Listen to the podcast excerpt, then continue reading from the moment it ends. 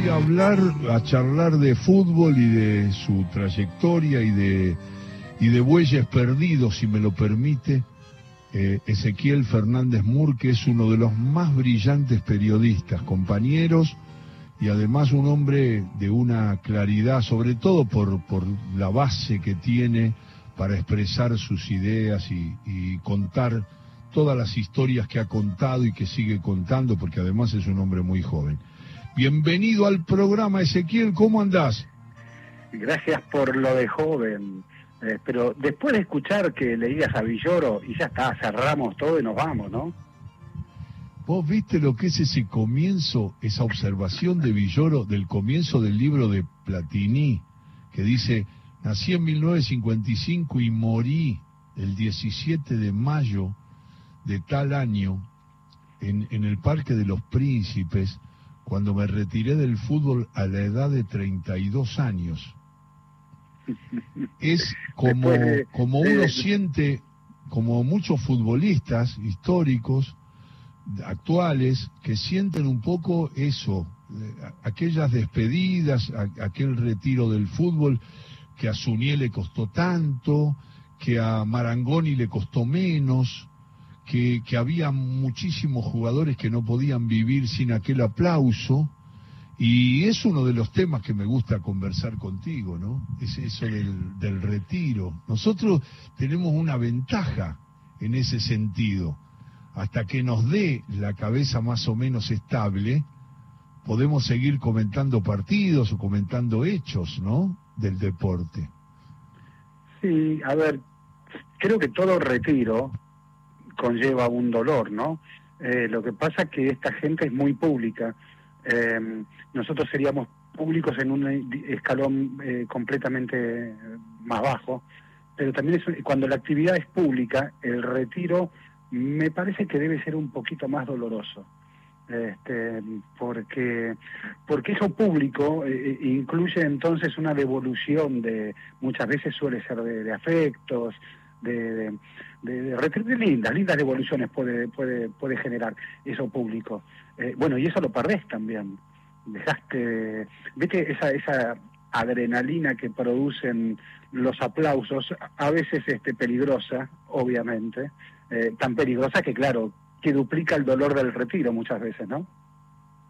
Y, y, por eso también estoy charlando con Ezequiel Fernández Mure. Ezequiel, lo que pasa también cuando evocamos historias futboleras o de otros deportes, o, nos referimos en, en, en, cuentos, de, por ejemplo, de, Villoro, de Sacheri, de, de, Dolina, de Fontana Rosa, de Soriano, ese, ese recuerdo también mantiene vivo eh, todo lo que significó para todos nosotros el, qué sé yo, ponerle el fútbol, ¿no? Eh, creo que Soriano creo que compartís, debe ser el que mejor describe el fútbol chacarero, ¿no? Ese fútbol de personajes que, que eran los árbitros, los jugadores, los cancheros, todas esas historias en Gallardo Pérez Referí o en el pelar más largo del mundo, me parece que Soriano las pone en un lugar bien alto, ¿no?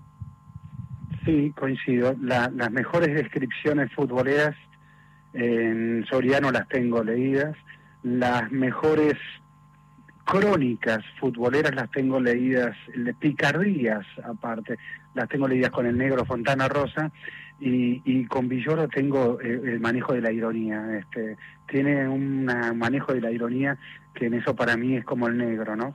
Eh, te diría que es mi podio, casi te diría, de escritores de, de fútbol, eh, porque los tres aparte personas deliciosas, todas han sido y son, eh, y, y, se nota que, que, no, no, no, pretenden moralizar con el fútbol.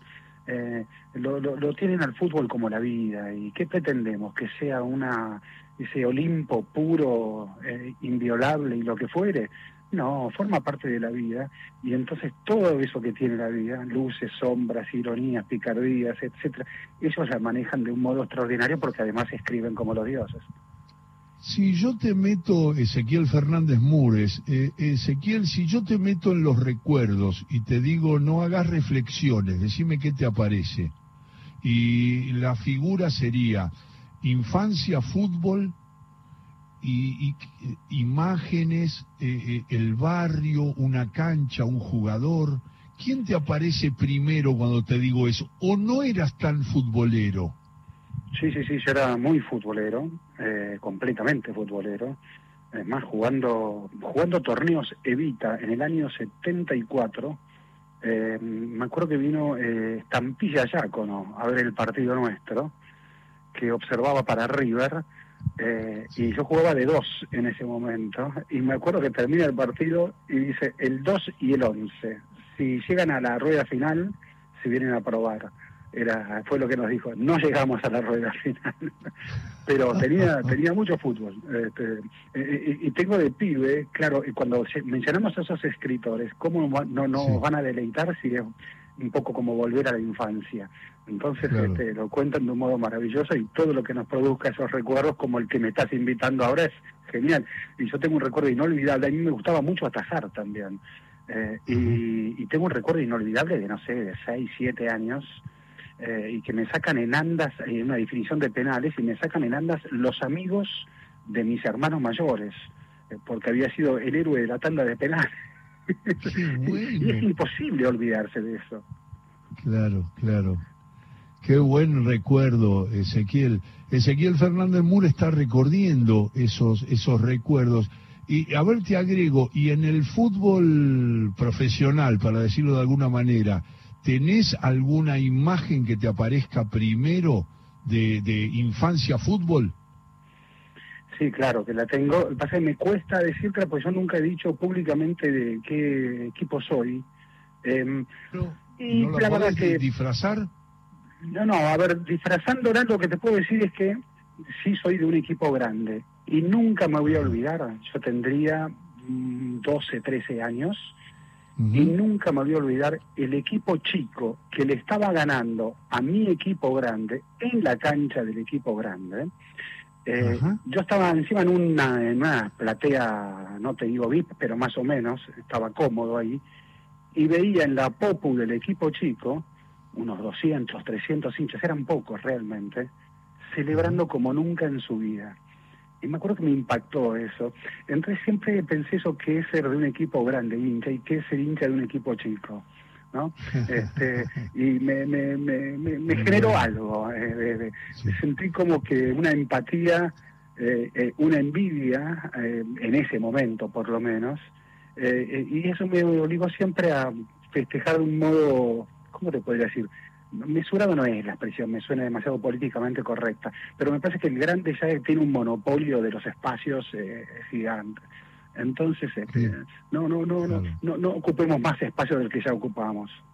En que, claro, claro, pero y además avalo mucho eso de que no reveles de qué cuadro sos cuando participás en, en, comentarios, en transmisiones o en, o en opiniones a partir de los diarios o de las agencias eh, me parece muy importante que no digas de qué cuadro sos, yo soy un defensor y me enojo con los chicos que lo dicen o con los no tan chicos que lo, expresan, no me gusta nada. Me parece que no, porque el hincha de fútbol es muy desconfiado y lo que quiere es averiguar a ver si vos decís una cosa por conveniencia o, y nunca entenderá que a lo mejor yo no vi lo que él vio y no lo, no lo expresé, no para perjudicar a nadie, sino por mis limitaciones. Y eso me parece... Igual, igual te, digo una, te diría una cosa que, a ver, yo tengo dos de mis más grandes amigos y colegas, que son Alejandro Wall y Andrés Burgo, con quienes hacemos un programa en, la radio de la ciudad, era por abajo.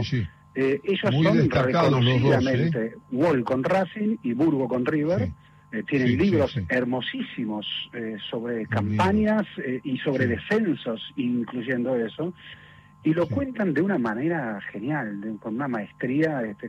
Yo me acuerdo que las charlas que siempre tenemos son como que, que el hincha no le gane al periodista. Este, y, y, lo mantienen con una calidad notable. Entonces yo creo que se puede decir, cada uno me parece que es muy de cada uno eso.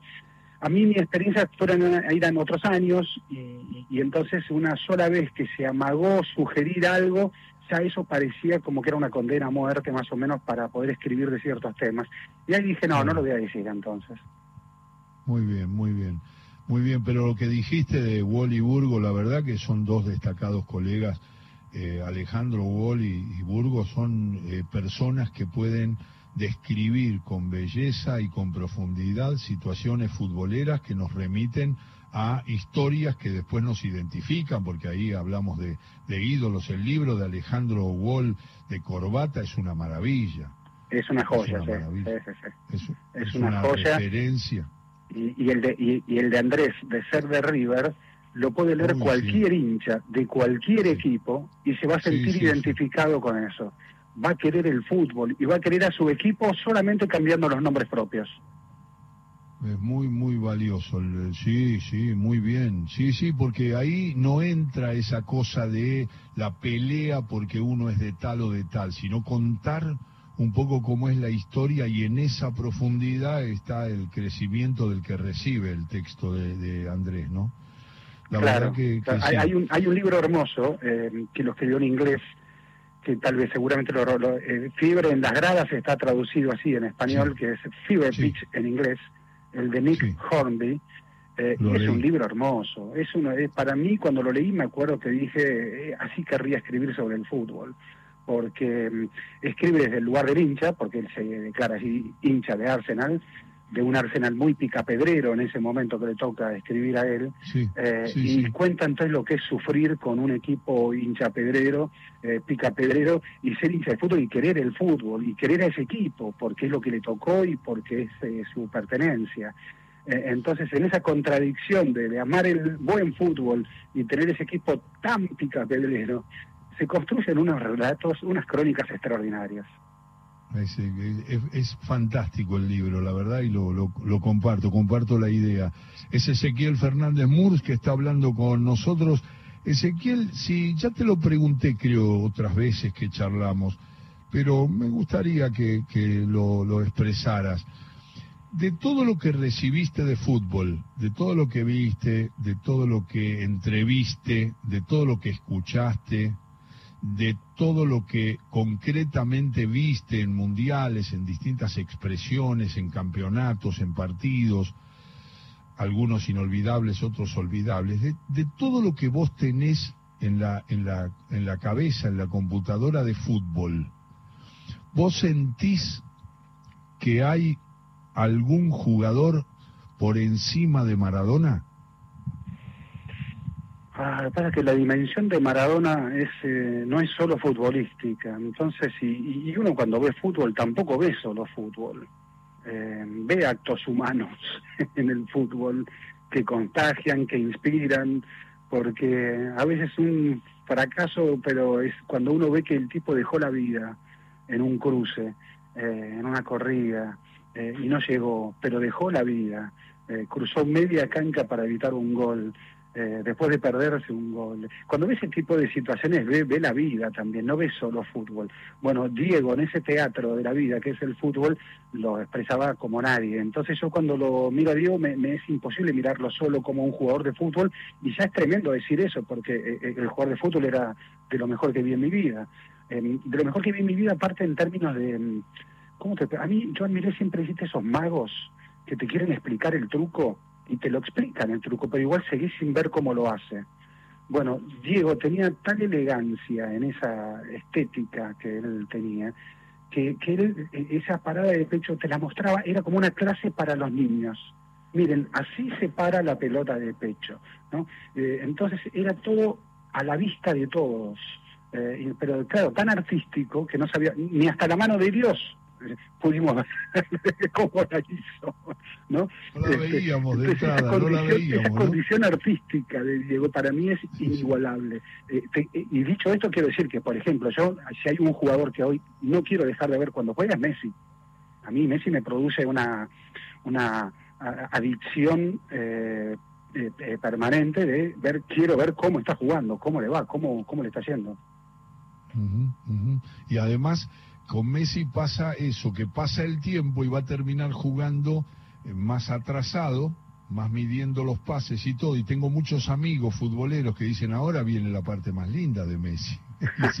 Porque claro, es un poco lo, que pasó el recorrido de Bocini, que primero te gambeteaba y cuando no tuvo más la respuesta física para gambetear así, este, inventó ese pase entre líneas, que es un pase de él, que, que Riquelme, Maradona me han dicho mil veces, hice un pase de Bocini, este, un pase que le pertenece. Entonces me parece que Messi va a terminar para algún amigo mío, eh, muy, muy especial, muy futbolero, Dice, ahora viene la parte de Messi que va a estar pensando el partido, colocando la pelota perfectamente, jugando más de 10, digamos, este clásico de armador, digamos, con toda la creatividad y toda la técnica que tiene Messi. Dice que ahora viene el mejor momento de Messi, cuando todos sabemos que Messi eh, eh, está haciendo lo que, lo que cualquier persona, cualquier jugador de fútbol establece en su historia fue brillante, fue rápido, fue todo y va, va mermando en eso porque el tiempo pasa y, y, el, y el cuerpo se deteriora despacito pero firmemente, ¿no? Sí, y es, y es notable cómo la merma lo mantiene como máximo goleador de la Liga de España, como el tipo que creo que ha hecho en el, este año 2021 más goles en Europa. Entonces, esa es la merma de Messi, ¿no? Es impresionante. Suerte que es la merma, ¿no? Eh, a mí me, yo me lo imagino dentro de, no sé, dos, tres años y entrando en los partidos cuando falte media hora, ¿no? Este, y, con los rivales un poco más cansados, los espacios un poquito más liberados eh, y su magia, ¿no? Eh, la, sensación es que cuando vos ves a los demás jugadores, corre, Messi no juega, Messi se desliza. Messi va como una especie de esos jugadores de hockey sobre patines que van este, en las canchas bueno, Messi juega para mí como en esa especie de dimensión. Los demás vos lo ves que tienen que afirmar un pie, tienen que afirmar el otro, que tienen que acomodar el cuerpo. Eh, en él no ves, en él yo lo veo como que es tan natural su, su, su plasticidad cuando está ahí con la pelota y la cancha, que claro, está en otro nivel, en otra dimensión. Yo entiendo que Cristiano Ronaldo hace muchos goles y todo esto, pero es otra discusión, es otro el tema. Messi es diez veces más jugador según mi gusto. Eh, es Ezequiel Fernández Murri, Ezequiel estaba hablando recién de Messi. Vuelvo a Maradona. Eh, quisiste expresar en un momento, y lo hiciste con claridad como siempre, el tema eso de el algo más de Diego. Eh, tiene mucho que ver la emoción, ¿no? El sentimiento, ahí saca una ventaja, qué sé yo. Creo que te lo escuché a vos alguna vez. Me dijiste, una vez hiciste una definición diciendo, siempre hay algo épico, hay algo heroico en Diego, hay algo que lo acompañamos en, en, en la subida a una montaña y lo logra, y nosotros vamos mirando eso y tiene ese plus, ese agregado que lo hace único. Me parece que lo dijiste vos.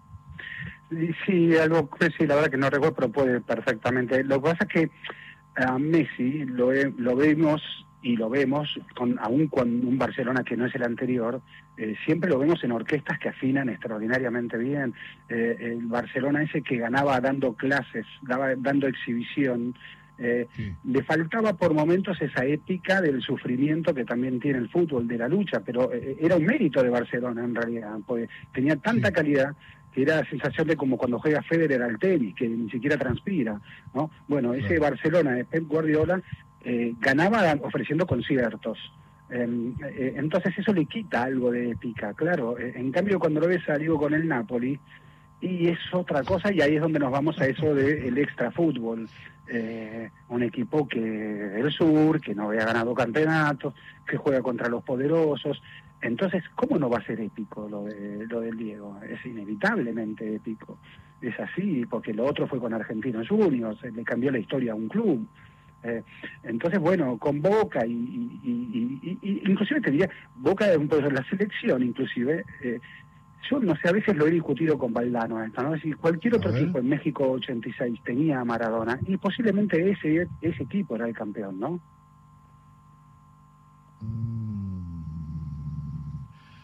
Yo lo que creo es que hay valores del equipo del 86 que no sé por qué no se le atribuyen a Bilardo o al cuerpo técnico por, por, por, por, esa pelea que siempre existe y todo, pero el equipo tenía una respuesta defensiva y de medio campo muy completa. El, partido nunca, nunca se arriesgó ningún partido. y en, dentro de eso Diego lo hacía, pero el equipo daba respuestas. sí, sí, sí, sí, yo no quiero de, ninguna manera quitarle mérito al equipo. Es más, era un equipo que, y esto dicho por los propios jugadores, eh, cuando llegó tenían la sensación de que por ahí era un sapo espantoso. Eh, y la verdad que el equipo se fue haciendo al andar y, y ahí, ahí, yo una vez una charla con Johan Cruyff que tuve maravillosa, que me encantó. Johan Cruyff me hablaba de los boxeadores que, que ocupan el centro del ring, ¿no? Eh, y que él me decía que eso era la Holanda del 74, ¿no? Eh, que se venía de la pelota y ocupaba el centro del ring. Bueno, a su manera, porque era un estilo distinto, esa selección de Vilado ocupaba el centro del ring. Por eso nunca la viste contra las cuerdas. Eh, sufrió poco, hay minutos nomás que tenemos del Mundial de sufrimiento. Eh, después era una selección que manejaba los partidos y eso era eh, tremendamente admirable. Ezequiel Fernández Murk, no sabes cuánto te agradezco que siempre que te invito a una charla futbolera o de otros temas, este, siempre aceptes y, y la verdad que te, ya sabes que te quiero mucho y te admiro mucho. Te mando un abrazo grande, Ezequiel. No digo que es mutuo, porque es así. Te mando un abrazo enorme. Chao, nene, gracias. Gracias a vos. Ezequiel Fernández Mur mejorando la tarde.